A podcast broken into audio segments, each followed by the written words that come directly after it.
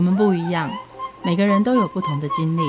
当所有的节目都在高谈阔论成功的样板人物时，在这里有一群曾经遭遇到挫折和经历失败的人，正品尝着过去失败好滋味，继续一步一步往他们美好的人生迈进。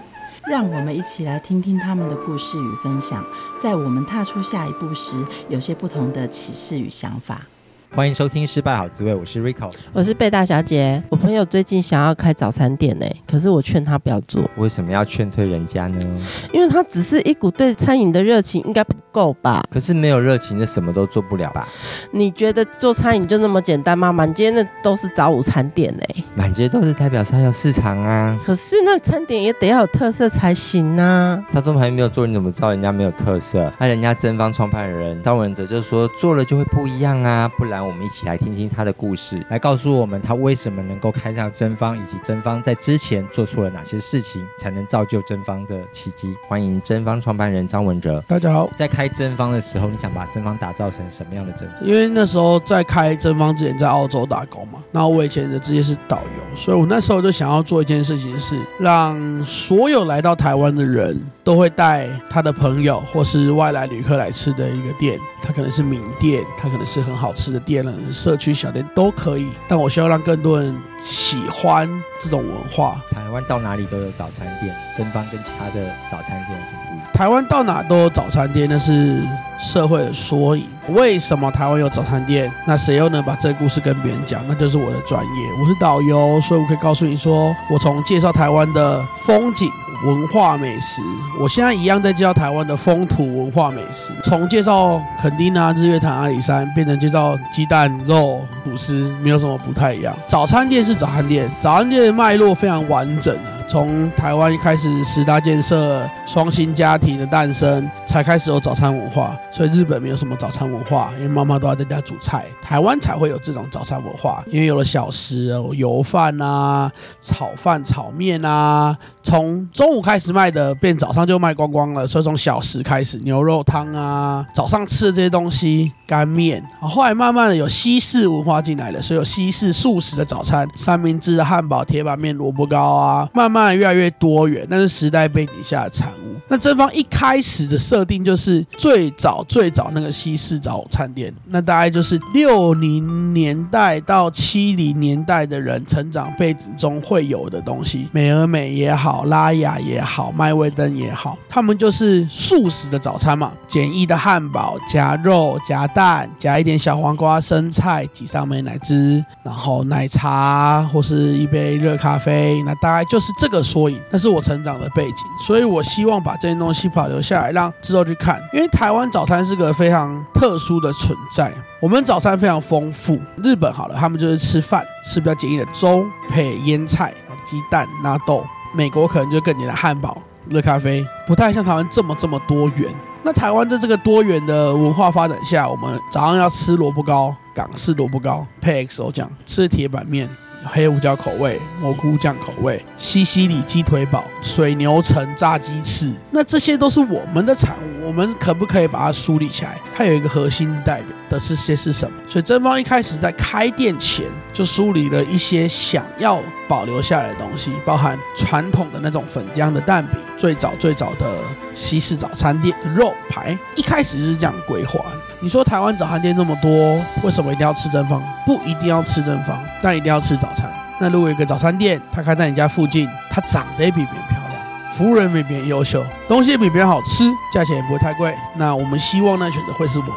所以这一路不断往这方向前进，这样。在开真芳之前，在十九岁的时候就做了热炒。嗯，这个是怎么样的工作状况？为什么十九岁就从热炒开始？其实，在做热炒之前，我读大学之前，我在那个连锁牛排馆上过班，所以大家就知道自己很想做餐饮行业。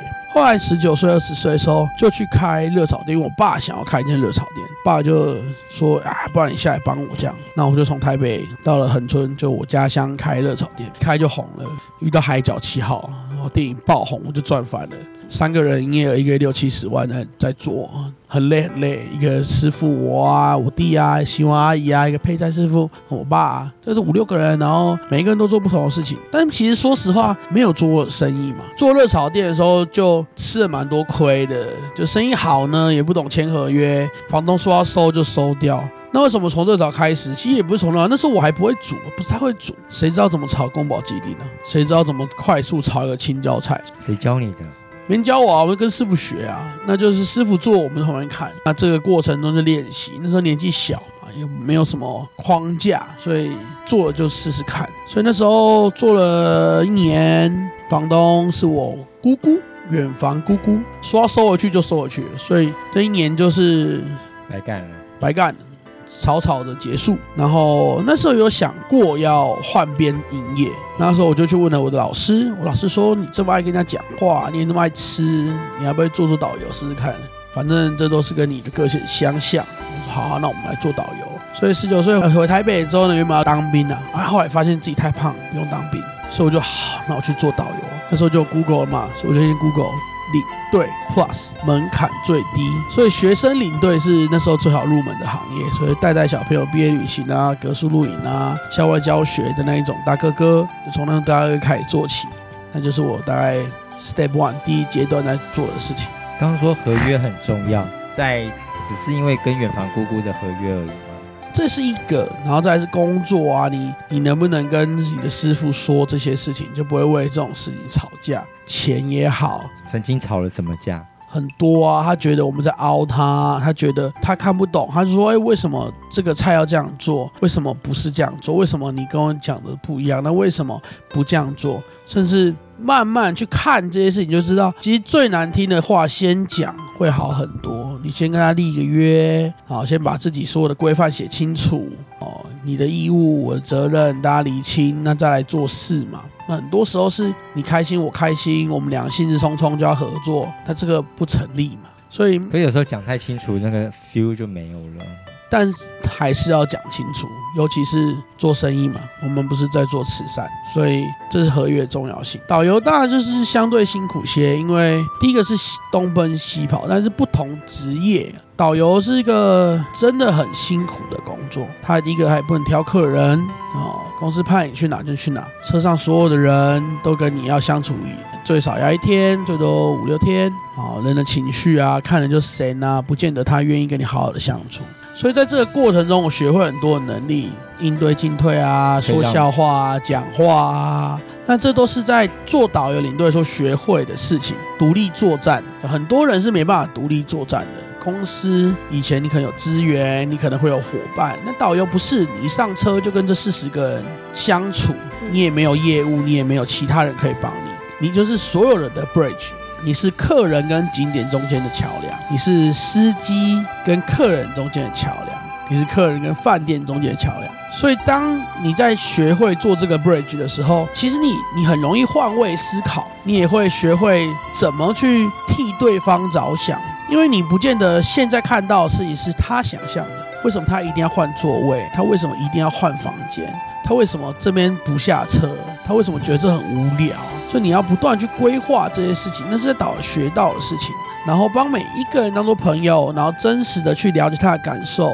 所以在那五年的过程中，学会蛮多的事情，包含了真的什么从不会，连笑话都不会讲，到可能能歌善舞，到可能开始会了解，到可能会带队，那都是个过程。然后开始会办活动，那也在这导游中学会很多不同的技能，包含我们可能还有公关部门啊，我们可能还会有音响部门啊，我们可能还会学会各种不同的技能呢，包含童军技能。在这个以前，你都不觉得自己做这些事有什么用，但要回。回头看哦，你可能会打一个结，都会在这个世界上比别人多厉害一点点，对不对？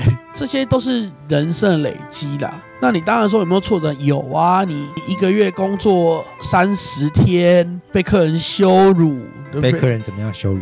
也都没有到真的羞辱啦。但是你知道，有时候带一些李林长啊，尤其选举要到了，这李林长团，他就啊，那你们查某哎，啊，那你们乾坤哎，啊，大哥会冲啥？对，这种话好酸哦。但也没事，就是我们就只能笑笑说，不然我穿裙子给你看啊，你不要这样啊，你要我蹭你，我也可以蹭你啊。就你只能去迂回的把这件事自己化解掉。那当然会遇到很多危险的时候，我差点遇到翻车啊，那可能司机开开睡着啊，这种我们都遇过。这就是你自己能不能独立作战的能力，因为有些人他是没有独立的，他可能在家也不用独立，工作场合有主管可以靠。那导游是个非常独立的，他是个独立的个体。那上车这些人喜怒哀乐你自己要操作，他过得好不好，取决于你这几天过得好不好。你的应变能力要非常强。你什么时候过得最不好过？我过得最不好过。我曾经有带过一团，这印象很深刻，但也没有到最不好。他就是呢，就台东去看热气球，然后上车或是客人收到行前通知，都是有球的样子，然后有热气球，有灯光音乐会，有灯光秀这样，还有一些游戏游戏的道具或舞台。他就上车，在跟客人介绍的时候，在讲一样的事情。他就开始下车，发现那个那天风太大，连球都没看到，就一颗球都没有。那你客人已经到那了嘛？但一颗球都没有，他们连拍照都没有的拍。那这过程痛苦，因为他在那的表定时间还有五个小时，他也买。你在车上也是告诉他们要不要买热气球的搭乘券，也都买了。风太大了，一颗球都没看到。你要伸个球出来吗？我伸个球也伸不出来，因为我只说那就让他们拍个照，也伸不出来。嗯。风就是太大了，球就升不起来。那这时候怎么办？我老板一直跟我们讲，导游卖的是要回忆跟感动。那这场他们两个都没拿到，没有回忆也不会感动。那这时候就是就考验到你的齿力了，一个一个去道歉啊，不好意思哦，今天真是天气因素，也不是我们愿意的。但客人不会接受，好不容易全家的排了一个想要出来玩，一起搭个热气球，拍个照，哎，没有。还有那时候那个没有什么爆料公社。不然就爆了。那但是过程还有很多啦，比方说到山上去啊，发现走错路啊，车会差点翻掉啊，这种也有啊，这也是一种经验啊，就是那个轮胎跟那个路面就差一咪咪，你下你开了门下来是没有路可以走，就要侧边这样嘟嘟嘟嘟到前面去，然后帮司机做引导，那都是经验。那也是因为现在我那个时候学会很多这样子的事情，所以我现在做很多事情都觉得嗯。好像还好，有没有生命安全的疑虑？没有，很棒，那就可以做了。这样，所以你那时候当导游的时候学到什么？处理能力啊，跟人的相处，这是最重要的。人的相处学到什么？人的相处学到圆融啊，这很很难的。这个在圆融在真方里面发挥什么样的作用？圆融发生很多事，哎，就我们先去思想这个人啊，他为什么要吃早餐？他上班就要迟到了，你再好吃有屁用？没用，所以你只能让他快。你要去思考对方要做什么。所以在这个过程中，我们就设定几个接触点，从进门到取点餐、取餐、拿餐、离开说拜拜，那这都是在这个人旅行、他购物旅行上的一个接触点。所以你怎么让他 fine 舒服？那这个学到应用在里面用的很很贴切啦，会不会因为这件事开心？不见得，但是让他舒服是很 OK 的。导游之后呢？呃，为什么导游不做了？岁之后，其实大概我不做导游，大家也觉得蛮奇怪的。但是因为你二十几岁，然后还想要往上走，大概就是还想要去挑战一下自己还能做些什么事情。听了很多人去澳洲打工，也询问了很多前辈，好玩吗？有没有赚到钱啊？各种问题，就不知道人都哭杀鸡宰羊。但我后面去那边当了工厂经理，所以不是一般人的，就是你想象中的澳洲打工。我管一个工厂，所以我配很高，所以不是那样的打工。你不用跟着像其他的人一样当游牧民族。你现在冬天就得要到什么地方去，夏天要到没有？我在那边。定下来，也因为我很圆融，我做过导游，我也做过热炒店，我很会做事，所以我在澳洲打工的时候，我从农场变到工厂，变工厂变成工厂经理，后来就管了整个工厂的生产、跟制作、跟流程，都是我在什么样的工厂？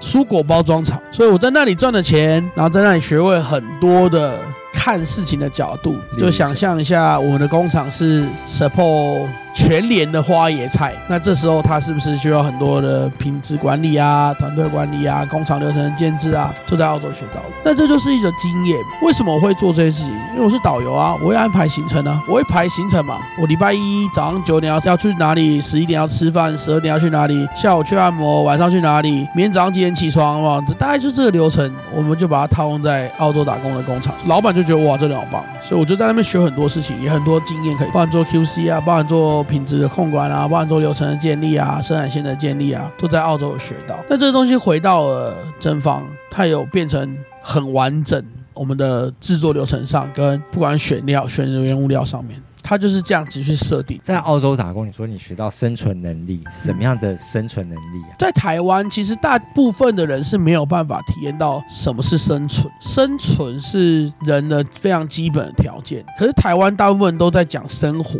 那谁会讲生存？对，你生存的好吗？你生存的好吗？不太有人这样问的。你今天生活过得好不好啊？生存是这样哦，台湾是属于一个资源过剩的状态，没有人出生是没有房子住的。那妈妈再怎么样，又租一个给你给你住，所以你再怎么样回到家都可以吃爸爸妈妈的饭，你可以不用工作，你也不会饿死。可是澳洲不是，如果你是一个自尊心很强，跟我一样的人，你可能不会跟爸爸妈妈伸手了。你今天没有出去工作，你可能今天就没有房租。你今天没有房租，你没有钱吃饭。你没有钱吃饭，这样烧啊烧啊烧，你可能没有钱买机票回台湾。那如果今天你要在生存之上去过好你的生活，那你的基础生存能力要够强，你可能才会知道哦，原来我一天需要花多少钱。所以假设好了，我那时候在澳洲最深刻是因为我在刚刚还没有进工厂前。我在采那个番茄，大家都去农场工作，我采番茄，一桶番茄八块澳币，那时候是那时候是汇率比较高，一比三十，所以一桶是两百四十块台币，所以我就想说，嗯，我当领队的时候一天的日薪是两千块，所以我今天再怎么样都要采十桶，所以没有没有比台湾多，我那干嘛？我干嘛来这？那我可能就要采十三桶，所以那时候我们呢先讲一些基础的数字，就是房租一周是一百元。所以十三桶等于是一百块，对不对？八三二四嘛，一百零四块。所以我一周工作五天，第一天就要采房租，所以第一天就要十三桶，做这礼拜就有的住。第二天采伙食费，对吧？第三天就要采说，那我还想要存钱嘛？啊，或者说我想要买新衣服？第三天，或者说想要买车嘛？就是你。然后第四天可能就要出你的旅费，然后第五天就是吃好一点，或者是想要 party，或者你的旅程要去更多地方玩。所以一到五的工作流程是这样：第一天非常认真工作，因为你要采你的房租，你一定要 over 十三桶，不然你可能这月没地方住。第二天就要采你的伙食费，这礼拜吃好喝好，或者吃泡面就看今天。就看这一天。对，第三天、第四天、第五天，他是这样安排的。所以什么叫生存之上？就是你前两天要很认真工作，你才有地方住，你才有地方吃饭，再来你才能去规划你。剩余的能力，可台湾人或是在还没有这个能力之前的人，都是好烦哦，又出新 iPhone，我没有钱买怎么办？好想买新 iPhone 哦，但工作只有三万六怎么办？他们没有想过，应该是先赚到更多钱，才有享受能力。但是因为这是资源好胜导致的，不可能说爸爸妈妈在你十七、十八岁就把你赶出去外面住，叫你自己租房子，自己对人生负责，不太可能。尤其是现在，因为我们是一个爸爸妈妈是经历过高速发展，从五零六零年代到八零年代这段高速发展，他们的价值观可能就跟我们现在不太，所以房价什么呢？他们当时是很轻松努力工作就有的。那到我们这代呢，爸爸妈妈可能保护的好的就说不用啦，不用这么辛苦，你有一个很好的稳定的工作，或者考公务员，快快乐乐就好了，这是种保护机制，这是爱你的表现，那也没有不对。如果现在要很辛苦的话，你。等于是要付出相对一百五十趴的努力，你可能才有跟爸爸妈妈那那代一样一百趴的收入，你肯不肯？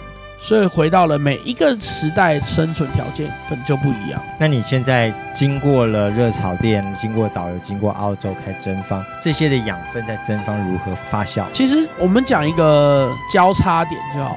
就是餐饮业、观光产业、农业的交叉点就是蒸方，所以你要找一个家里从小就会做餐厅，然后再讲他会做观光导游，他会讲故事，他会编排行程，他会告诉大家这些东西从哪里来，这些介绍能力。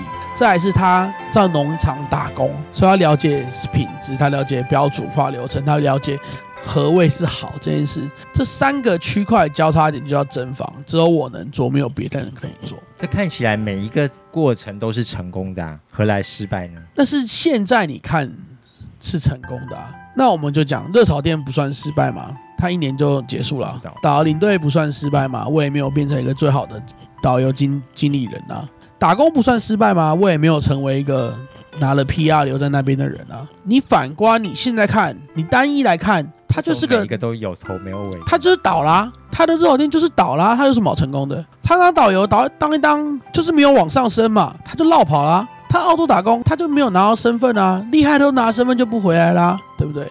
所以他其实每一阶段，你要说他是失败也好，你要说是逗号也好，他就是个归零。他说我大概一辈子到现在为止，大家都是一个建构再重新归零，建构再重新归零。在十几岁的时候，我在求学阶段的时候，我是体育生，我练剑道，所以我在从国中开始，高中就是一路是剑道优等生保送，到大学其实还是可以保送。那我们就一样不做啊，哦，我就又归零，所以我才去做餐厅，才去。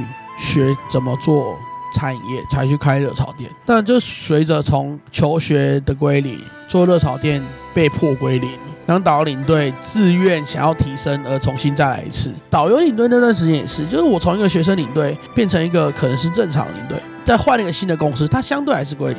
那到澳洲打工，我从一个那时候光打工加房租的收入，一个月二十五万、三十万跑不掉的状态，我还是归零回台湾做一件新的事情。那可能对我来说，这都是练习。因为你说二十五岁月薪五万六万，是不是很好的薪水？我觉得我应该还可以更好，我应该还可以做点别的事，就回来。二十七岁就去澳洲了，二十七岁月薪二十五万以上，自己有房有车，那是不是一个很好的薪水？是。但是我就跟我自己说，我在个人生地不熟、语言不通的地方，没有任何背景，我问到一个月二十几万，我回台湾应该不差，所以我就回来了。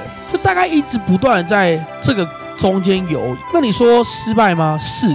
如果当时继续做导领队，maybe 我现在是一个很成功的人。到领队，maybe 我是海外线红的领队啊，然后去考到证照啊，然后带团带不完。如果我去留在澳洲打工，我可能是一个专业经理人，我可能在工厂做工厂标准化流程，去做一个工厂的 manager，继续做 manager。如果我没有回台湾，也会不一样。我在现在看，好像因为真芳很成功，所以大家觉得他是很好的结果。那如果我失败了呢？你是一个很不喜欢不喜欢在舒适圈里面待很久的人。是。舒适圈对你来讲不好吗？舒适。圈这个字，它被创出来没多久，comfort zone。但是我对我来说，这不是 comfort zone，它就它就是停着呢，它就停着嘛，它只是没有前进，不见得它舒适，它告诉自己它舒适。但我对这件事的想法都只有很简单，就是我还能做什么？我还可不可以变得更好？品牌那不是一蹴即成的嘛？时间也是叠加一个关键啊。但这过程中，你还做些什么事情？开分店式的概念，做人员建制的概念，做品牌行销式的概念，做很好舒适概念。但是每个每一个阶段，就一路一路往上叠。所以你不会有白做的事情呢、你现在做每一件事情都是为了这一个，好，我们希望呃十年后我们长成什么样子，所以我们现在就开始做这件事。他没办法确定这一步做对不对？现在没办法确定这一步做的对不对？架错了，你不就整个楼会歪吗？所以我们不是一栋楼嘛，我们是很多栋楼嘛。所以我这层架错，我还有别人可以靠啊。所以它绝对不是一件事情，我们做了很多件事情。好，我们讲品牌建构或是品牌的建制好了。真芳下去鲜乳坊做农业参访，这算不算品牌建制？这件事情以现在的经济规模面，它当然不对，因为你可能要停业两天，你可能要花十万二十万带下，那到底对不对？但回头，如果我们的目标，我们的终点是长成一个很帅的品牌，它现在是对的啊，所以我们朝的方向对的。我们做现在看起来、看似好像不对的事情都不会错，只要他的初衷没有变的话。所以这就是选择嘛。我们开店，我们从一家小的店，一年半后决定选择开分店，第二间店就选择开在热闹的地方上面，那也也是贵哦。可是那就是品牌的选择，就是如果今天我们。还想要进步，我们是应该不能再像一般的早餐店做一样的事情。我们选择去到更好的地方做挑战，所以第二间店就开在民生东路上，第三间店开在诚品百货，然后再就是做甘甜，我们做了我们自己的酱料厂，自己自己做酱料花生酱啊，然后知道发售吐司啊什么。第五间店又选择开在和平东路上，然后之后就想往海外前进，那都是做品牌建构跟目标导向。我们的目标是想要成为台湾，我们想要成为邻居的骄傲，就是邻居带了外面来就说啊，我带你去吃我家旁边的早餐店，大概是这个概念。所以一开始就在往这方向做的时候，你说我能不能回头看我现在做错事对不对？他当然有不对的地方。做甘甜，呃，为了要客人方便送礼，为了要那个画面好看，我们可能先花三十十三四十万去做所有的包材。当下绝对是不对的啊！我们可能贴贴贴纸就好啦，或者是简单的包就好。可是我们回头一看，哎，事实是因为我们做了这么多包材之后，我们可能卖也卖得比较好，送礼啊、状态啊都比较好。可是你要花三四十万，到底对不对？那你做了这么多的决策，你才会发现，其实它没有绝对的对。相对之下，我们可能在做正确的事情。种正确的原物料，用正确的心态，用正确的人来去做正确的事。可能现在做这些事是正确的，不见得以后是。早十年前如果开真方，不见得他会活下来。但因为现在二零一五年我们开始的时候，可能有开始各种食品风暴啊、假油啊、假蛋饼啊、地下工厂啦，所以我们切入的时间点跟做事情，在这个时代背景下是正确的。那如果我们在早十年前开，我们能不能敢说我们一定要做直营？可能没办法，可现在我们可以说，一个时代的人就做一个时代的事情。你给我再多的钱，也可能没有一千间、两千间的店面等着我们去开。但是我们可以变成一个口碑很好、声浪很高、品牌形象非常正确，然后也在为社会做一个标杆的事情。它不见得是多重大或是多大企业，但它其实可以被人家看。所以我们很不怕分享，我们做的所有事情。从原物料做法，我们都不怕跟别人讲，是因为他是伙伴，每一个人都是伙伴。你只要愿意投资餐饮业，而不是投机，大部分都是投机。因为我觉得这好赚，我觉得这一波跟风，我觉得什么什么北海道的吐司，我觉得什么时候好赚的时候，它反而是最困难的。那如果你是投资的角度来看这件事情，就是你喜欢这个行业，你愿意为行业做些事，所以分享，所以去树立标准。然后逐步的把分数，所有人的分数往前推进，我觉得这是一个很好的事情。所以，不管是分享，或是创业让人家讲师，或者去做这些事情，或是帮大家发案做行销规划，我觉得那都是我们在做的事情。而且他还要可以做很久。我二十七岁开真房的，我跟我伙伴说：“你敢不敢跟我说你要做这件事做三十年？我要做到五十七岁。”天哪，我也才五十七岁。我就做了三十年的真房了，到底要怎么输？我就要做这件事做三十年啊！那我把我前半部人生所学的、所看的做个总结，不断的梳理，变得更清楚，变得更强，来做这件事情。然后每一年不断不断进步，然后不断去设下关卡，让自己变得更强。然后每一年，甚至每一个月一个 Q，我们回头 renew 自己有没有做对事，有没有可以变得更好的地方。这样子，今年已经第五年了，慢慢的一直往前推进。然后伙伴有发现、有喜欢、有目标一致，我们就一起前进。所以，我们做到现在是，你说顺利或失败吗？都还不确定。但其实我们一直做，就真的会不一样。这一路的失败经典语录是什么？做了就会不一样。就是我一直强调，就是。你做了吗？还没，那就做啊，做就不一样啊。谢谢，不客气。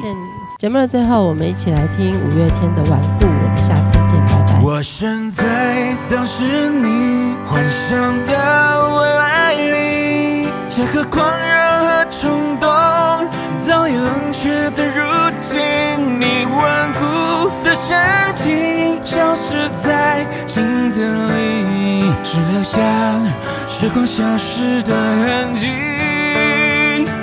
每颗心都相信，每个人都给予，每个故事的自己，反复的问。